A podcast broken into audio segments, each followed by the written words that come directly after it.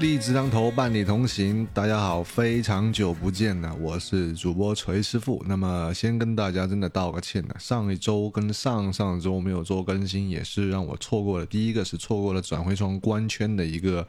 呃叫做分享，以及是错过了联赛前三轮的，应该是前二三四轮的这样一个比赛的一个评述啊，是因为这个。我家里新增了一个我的女儿嘛，那么我的小宝贝也开了一档节目，关于讲育儿啊，讲一些婚后的故事的，我也放在了我的这个呃个人账号下面，叫巴士司机。那么希望大家多多包涵，可以去听一听那档节目。那么有一样的就是作为奶爸的这个 cop 观众呢，或者听众呢，都可以去在那里多多互动和留言，谢谢大家包容。那么我们这个节目经过了二十多天了，就是都没有更新的。相信很多东西都需要跟朋友们同步。也正如我的这个标题所说啊，我们有两大新援的加盟，完成了中场的换代，三场连胜之后呢，前路依旧扑朔迷离啊。这个问题非常的严峻，也非常的影响到今年我们所有利物浦球迷都在叫做。非常非常关注的一个问题，请大家不要因为索波斯洛伊的处子球而过分的激动，不要因为三连胜就让大家觉得忘记了所有的隐患的存在。好，那我们先来看第一条问题，也就是我所整理的远藤航和格拉芬贝赫加盟之后所带来的影响。那么，恩斗远藤航航队啊，瓦塔努恩斗。他的加盟其实不是说我有预见，而是我在加盟之前大概开窗的时候吧，上个赛季末和上上个赛季，其实我都是简单的有涉猎过德甲的一些比赛的。那么德甲有一个从有一支球队非常的非常的非常的神奇，就是斯图加特。斯图加特已经连续三年在这个德甲升降区升降级区的这个边缘徘徊啊。那么，在前年的德甲收官战上，远藤航是通过了一脚定江山的绝杀，保证了斯图加特的一个排名第十六名的这样一个远离附加赛的席位的一个至关重要的进球。当时是这个呃梅赛德斯奔驰球场，所有的全场的斯图加特球迷冲下场去去去欢呼，说远藤航就是我们的英雄。啊，这远藤航是这样的一个人。然后呢，到了去年，远藤航呃，斯图加特是没有办法，因为经过了换帅嘛，呃，跟那个马特佐拉就被炒掉了。然后上了是这个小赫内斯，是一个德甲所谓的德甲豪门关系户，小赫内斯把这个降级球队呢，就是接近升降级的这样一个副班长的球队交给他来带领。然后呢，他就去到了这个。升降级附加赛跟汉堡打，大家都都都觉得汉堡可能说，哎，今年有戏，汉堡呃阵容那么兵强马壮是吧？面对一个斯图加特这样的一支球队，这个应该是手拿把攥的。结果又是远藤航站出来啊，在第二回合又是出现了一个绝杀和决胜的助攻的情况啊，就再一次带领着斯图加特重新回到了德甲，就是这样的一名球员。在去年这个也不知道去年了，在关窗之前。啊，我们就我就有关注过，就是斯图加特有几名很好的球员，一个是第一个最好的资产，对于我来说就是马夫，就是以前阿森纳的那个希腊中卫，他先是被租去的这个斯图加特，后来被买断嘛，很便宜的价格买断。马夫是一个非常不错的中后卫，他除了有一丢丢转身慢的问题，但他转身还是比马奎尔快，一丢丢这个问题以外，他是一个非常 match 英超节奏的中后卫。很棒，而且可以打三后卫。你说这种球员一千五百万去到西汉姆，那不就是捡到了吗？这是第一。第二，其实是伊藤洋辉。伊藤洋辉是一个也是非常好的这种三后卫中打一个居左的左中卫的一个球员，也是非常优秀的日本球员，很好的耐力，然后有一脚这种长传。啊，但是今年他并没有作为一个资产被斯图加特出售。还有一个就是索萨，索萨也是打了一个进攻型边后卫，或者是打一个边翼位的情况。那么索萨也是已经离队了，忘记去了哪里。还有重中之重就是航队，远藤航几乎就是这一辆斯图加特奔驰车的超级发动机，明白吗？在德甲，虽然说啊，我们现在看呃，前两场比赛，一场是临危受命的替补上去踢了个几十分钟吧，三十分钟吧；一场是打了首发，虽然看起来并没有让人觉得说那么印象深刻的这个种这个这个这样的一个球员，要考虑到几个问题。我们不说年纪，不是年纪的问题，一个就是节呃联赛节奏的问题，德甲跟英超还是有天差地别的这个这个这个变换，德甲的这种传控的节奏。和这个单位时间内每脚触球和传球和成功率的对比，你不能放到英超这个层面上来比较。远藤航一定会有不习惯，哎，一定是会有不习惯的。不是每一个球员都像索博斯洛伊这样可以无限的适配这种红牛系的打法，可以无限的适配英超这种节奏啊。索博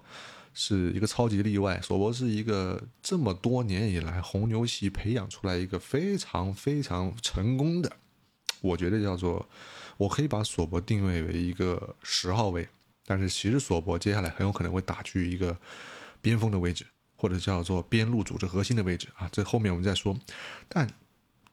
远藤航不是，远藤航是一个，其实他可以作为一个纯粹的防守者出现，但是他身高稍微差了一点，但人家有对抗，人家叫做德甲的对抗王，对吧？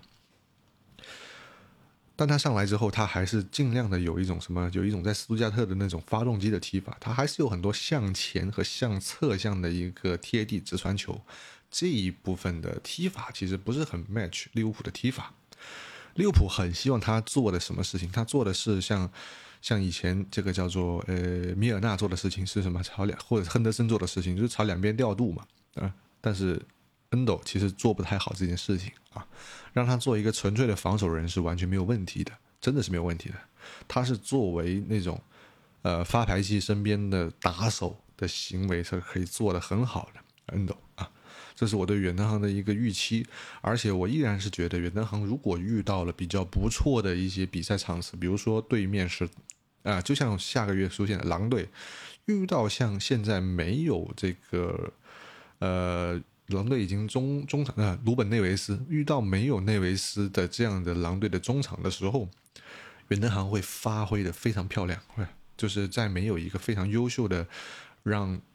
呃中场呃越过本方中场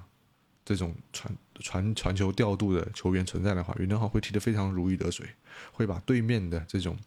对面的十号位或者是前锋会搞得很难受啊。我们可以接下来看这个。面对狼队的比赛，这是远藤航。第二个就是格拉芬贝赫，格拉芬贝赫，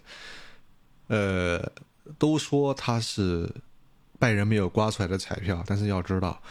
格拉芬贝赫加盟拜仁之前那一年，他在阿贾克斯，他是打破了谁呢？打破了他的故事是什么？他打破了这个年轻人的出场记录啊，就是二十岁之前，好像帮阿贾克斯已经上阵了一百一十场还是一百场。然后他是阿贾克斯有史以来首秀年最年轻的球员，不到十八岁，忘记了啊。那你要知道，阿贾克斯这样一支球队，就是青年军青年军主打的，他居然是青年军中上阵这个叫做年纪最轻的一位，那就是说他天赋兑现的最早的一位。他超越了谁？超越了西多夫。西多夫是什么样的人？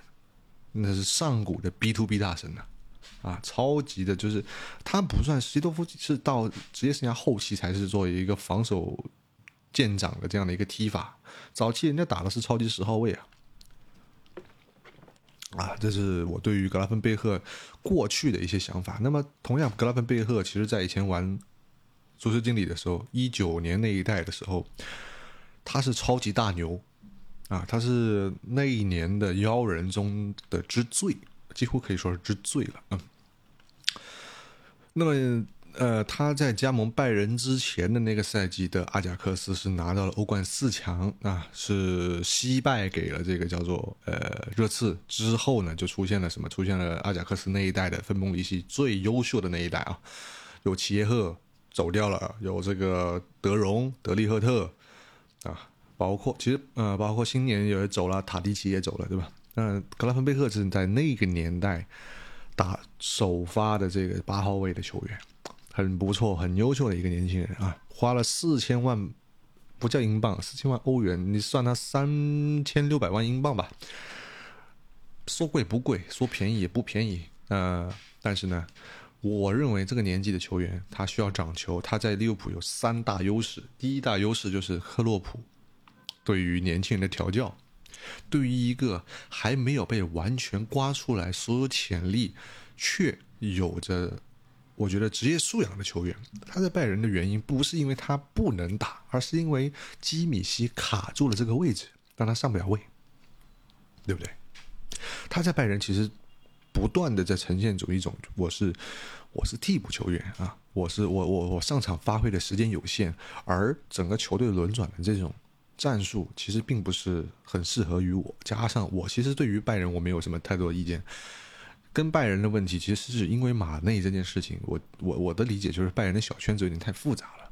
这件事情，小圈子这件事情，包括是什么球员更衣室跟球队高层之间有一些数不清道不明的问题，其实是非常影响一支球队的竞技状态的。这个这个可能是抛离开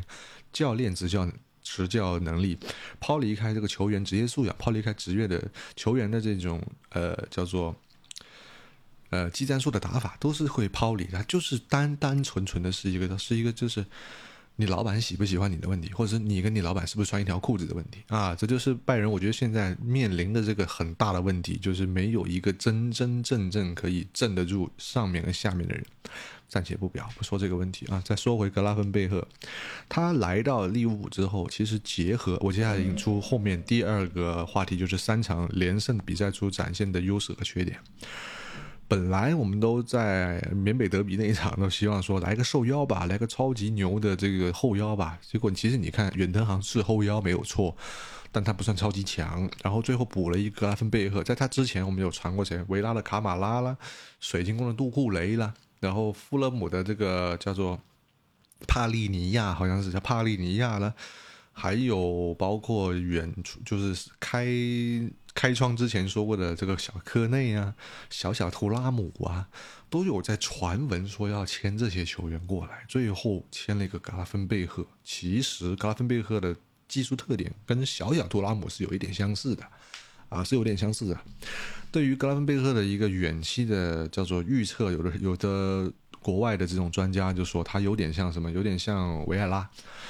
我我是觉得像维拉，像维埃拉也好像这个亚亚托雷也好。他们要做到一点就是什么？就是千万不要有太多的伤病，要不然的话，他们会成为谁？成为迪亚比，哎，会成为迪亚比这样的人就很麻烦了，处理又处理不掉啊，等于就是真的四千块钱，四千万就是买了不知道什么东西啊，有这个可能，有这个概率，但是呢，我比较相信克洛普的调教。第一点，第二点，范戴克和范戴克带来的就是。呃，荷兰国家队和利物浦队长双重加持下，对于格拉芬贝赫的一个培养，这一点其实其实加科博已经感受到了。加科博先以前刚来的时候，上一赛季冬天刚来的时候是很腼腆的，但是其实你看加科博的融入速度，其实加克波的融入速度其实要高于努涅斯的融入速度。第一个是语言问题，第二个其实就是因为有大哥在带，哎，这个很重要的。努涅斯呢？你别看他现在呃有一个上场超级绝杀的情况啊，但其实他依然踢得非常挣扎。这个我们放到下一个阶段再说。然后第三点就是什么？就是中场的一个，我觉得是脏活累活的分配问题。那么如果来了格拉芬贝赫，然后把格拉芬贝赫、小麦还有索博斯洛伊三个人放在一起的话。去观察这样的一个中场，他们会存在一个什么问题？他们存在一个问题，就是其实跑动的范围可能会更多的交给进攻最强的那个人去做，而像小麦和格拉芬贝赫，他们存在的是什么？存在的一定就是在站位上，还有在行进间的传递上。可能会有一些在早期的时候会出现一些分配不均，那么我的感觉就是什么？就是这三个人很有可能并没有说一定要说他们是中场的雷打不动的首发，很有可能格拉芬贝赫会成为要么成为第一梯队的拼图，这个第一梯队可能可能性其实比较小，第一梯队我现在看下来应该是呃小麦、索博。搭一个，要么搭艾利奥特，要么搭这个袁腾航，我的感觉啊，因为要么一个能跑的，要么一个能铲的，而格拉芬贝赫这种更多的有点像他打一个小麦的平替的感觉啊，只能说是感觉，他们俩风格不一样。也就是说，格拉芬贝赫所能拿到的机遇和机会，要更多的看到这种不确定性的存在，他会被安排在一个什么样的进攻属性上，什么样的阵型上，还是一个不确定因素。这有三点，我对于他的期望还是蛮高的。说实话，因为现在格荷兰国家队的氛围在利物浦队中算是比较浓厚的，而且这一点还有很神奇的点，我我刚刚想起来啊，就是这个。格拉芬贝赫的加盟，包括现在刚好是国际比赛周嘛，他还不去 U 二一报道，那么这件事情他等于是变相的在跟科呃跟科曼闹翻了嘛，他不买这个荷兰国家队的账，那么其实你要等待的是什么？就是呃利物浦有很多的荷兰元素，同样曼联也有很多的荷兰元素啊，曼联有直接的就是滕哈赫就是格拉芬贝赫的教练嘛。就是带过他的嘛，啊，包括呃曼联，滕哈赫也非常有机会，就是说其实是可以潜在的荷兰队主教练的一个人选。而利物浦的下一任主教练林德斯，在远期来看，也有可能会是荷兰队的主教练的一个潜在人选，并且明年扎苏最后一年合同，如果能够做到一个平稳传递给林德斯交接，给林德斯来带队的话。那么格拉芬贝赫的所存在的这种战术意义以及他的掌球，就完完全全决定了未来荷兰队的中场到底由谁来执掌。哎，这里这是一个我觉得蛮值得玩味的地方啊！人就那么多，位置就那么多啊，球员好球员一堆一堆一堆一堆，好教练这么一两个，到底会是谁成为这样的一个执牛耳者？我们可以拭目以待。接下来就是说这个。最近三场比赛的问题啊，那么最近三场比赛有前面两场都是出现了十人应战的问题，都是出现了十人应战的问题呢，就是有两个红牌，一个是小麦的一个算是灯塔，但是最后被足总给裁掉了，裁消了，撤销了，还有一个就是上上一轮的这个上上轮的这个范戴克的问题，范戴克存在了一个就是说有点像。呃，灯塔的问题，呃，一个一个一个违规的一个一个一个踹击的一个问题啊，这个就是范戴克接下来三场都上不了，然后呢，反而我觉得上一轮打这个，呃，上一轮打维拉的时候打的还不错，这个马蒂普没有喷，马蒂普只出现了一个失误，无伤大雅的失误，但其实很危险。然后呢，我觉得戈麦斯。这场打出来了十二位的那个、那个、那个、那个、那个状态了，他他回到了最初跟范戴克搭档的那个状态了，这一点我还是蛮蛮蛮欣慰的，因为一直以来都觉得戈麦斯烂泥扶不上墙嘛，就觉得他神一场鬼一场，但是现在 OK，我觉得他能够顶得上大梁的话，他很能很有可能就是以一个第三中卫的状态啊出现在利物浦，然后以一个叫做阿诺德第一顺位的替补加上第三中卫的这个这个这个。状态吧，可以解一部分利物浦的燃眉之急，这个问题非常好。那么这三场比赛，呃，分别是这个三比一伯恩茅斯，呃，二比一逆转纽卡斯尔联和这个三比零完胜阿斯顿维拉啊。那么伯恩茅斯这场球呢，其实还好，我觉得只能说是波澜不惊吧，因为打的是伯恩茅斯。也不算说阵容在经过一整个夏天之后，也没有说特别特别的变化很多啊，这并没有，反而是我觉得打纽卡斯尔这场确实确实让我展现出了克洛普在玩一种叫很新的战术，叫田忌赛马。我的理解是这样的，他在用加克波，呃，用迪亚斯冲击这个纽卡斯尔，冲击七十分钟。然后瞬间换上来一个努涅斯，这个努涅斯换上来之后，利物浦就完全变了一个打法。这个变了一个打法，并不是说一定是，呃，叫做要求啊，他呃战术要求，是因为其实也是因为范戴克被罚下去了嘛，对吧？范戴克被罚下去之后呢，只能是十人应战，十人应战呢，那就只能换成单箭头喷努涅斯上，然后四四幺打四四幺之后呢，努涅斯上来哐哐两个球直接绝杀，真的是蛮吓人的。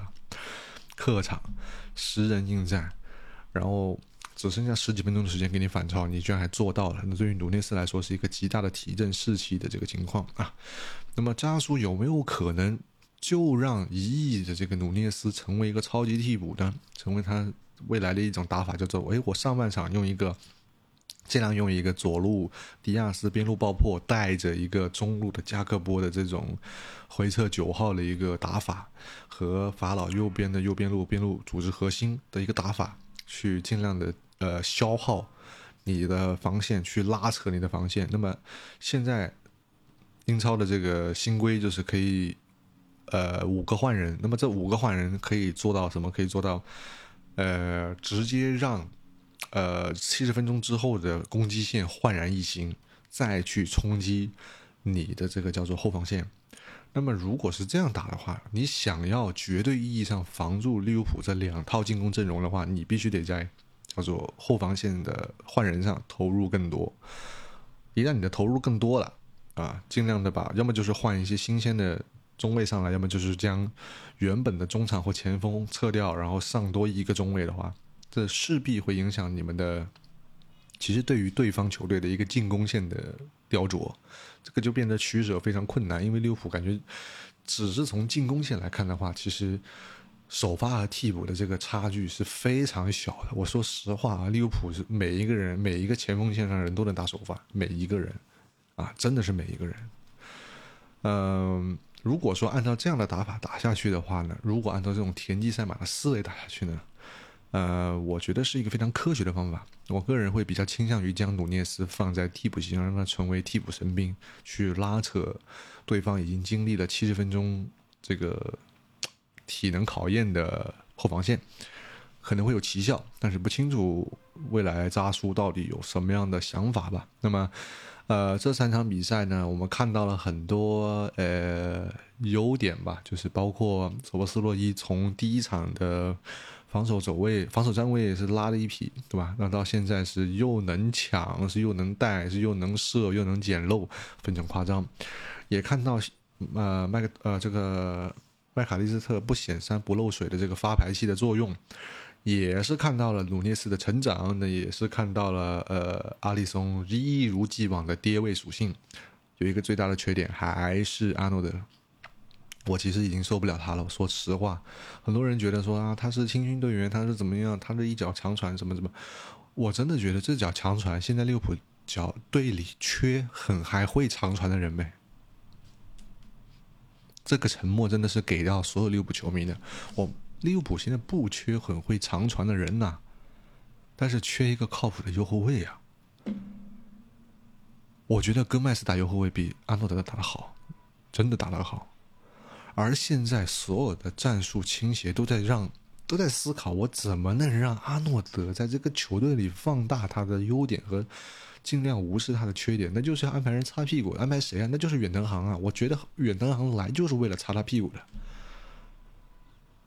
我不知道为什么他可以出现这么多的失误，又是停球的失误了，又是又是丢位置了，又是被过了。哎，我。呃，这种攻强守弱是，这不是说是一个人能力的问题。他以前就是打，就是打进攻型边后卫出身的，他是有防守底子的，是他的进攻欲望太强了。罗伯逊没有进攻欲望吗？有啊，他单对单防守的时候被过过吗？他跟人家打打协防的时候啊，有有出现停球失误吗？没有吧？这就是因为他的进攻欲望太强了。他，OK，这场比赛其实我们看到了，呃，阿诺德成为了，呃，就是第三场比赛，达维拉，呃，阿诺德成为了队长，然后又将队长袖标给到了罗伯逊，对吧？呃，我只能说，接下来还有两场到三场比赛，还是阿诺德会成为队长，还是要多看一看。这个阿诺德到底成为队长了以后，能做点什么事儿吧？目前来看，我真的，我只能说这是扎叔最后一年所存在的一个最大的隐患，就是阿诺德。那我讲到第三个话题吧，就是萨拉赫离队的问题。现在一直在传这个吉达联合要砸两个亿、三个亿砸萨拉赫离队。那么我个人还是坚持我之前节目里面说的，就是这个赛季分威宁愿少赚点儿，也不要卖萨拉赫，求求了啊，很重要。为什么？萨拉赫已经失去了爆爆发力，失去了速度，包括失去了一些内切之后的射门的准头，这是他的存在的问题。但是萨拉赫不缺的是什么？是视野，是传球视野，还有前插和袭扰的一些功能。他依然能够成为一个非常非常不错的进攻僚机的存在，可以帮助整个利物浦提升他们的进攻效率。那么这一点萨拉赫做得非常好。未来接班萨拉赫的，或者是承担这样目前萨拉赫这种踢法打法的球员，就是索博斯洛伊。我还是这个理解，索博可能会在未来被按在一个。呃，所谓的右边锋、右内锋，甚至叫做右路的进攻核心的一个位置上，他很有可能在未来会和阿诺德存在一定的交集，打这种什么边路三角配合啊什么的，这都都可能啊，都有可能的啊。这就是我对于未来接班萨拉赫这个问题存在。那么进攻、进球这些问题，请不要交给。完全交给索博斯洛伊啊！我我有有努涅斯，有迪亚斯，有若塔，有加克波，啊，有这样的球员存在，未来肯定还会有一个所谓的比较不错的一个前锋的出现，啊，这这就不要把这种压力完全给到说接班萨拉赫的那个人，还是希望不要被卖掉啊，不要把萨拉赫卖掉，这个问题不需要太多的讨论啊，今年不要卖掉，宁愿少赚点啊，明年卖掉放掉啊。那么在经过这个八月份的赛程之后呢，九月份赛程其实是比较波澜不惊的啊。这个联赛只有两场，一场是这个在九月十六号打狼队，客场打狼队，两个都是客场啊。第二两呃第二个是主场，一个是九月二十四号要踢西汉姆，西汉姆算比较难踢了，现在的战绩也是比较不错。这个月还有这个欧联的小组赛。呃，和一场这个联赛杯的比赛打莱斯特城，下个月比较难一点啊。下个月难度难在哪呢？因为欧联杯的话，目前分的一个是比较不错的小组啊。如果顺利的话，可以遇到呃黄潜那一组的小组第二，忘了是谁。如果是黄潜就比较难了啊。呃，这个小组出线应该没什么问题啊。打林茨，打这个圣圣吉罗斯联合，就是小麦哥哥所在的球队啊。下个月比较难的就是上来十月一号就有一个托特纳姆热刺的一个客场的比赛。最近热刺的风头非常盛啊，只要不上这个理查利松，呃，麦迪逊的发挥非常好，孙兴民跟他的配合非常好，现在的进攻是效率非常高。啊，这个问题热刺突然就有了一点点的争冠潜质了。我的感觉就是热刺的火力被打开了。如果热刺可以在把进攻处理的那么顺的情况下啊，防守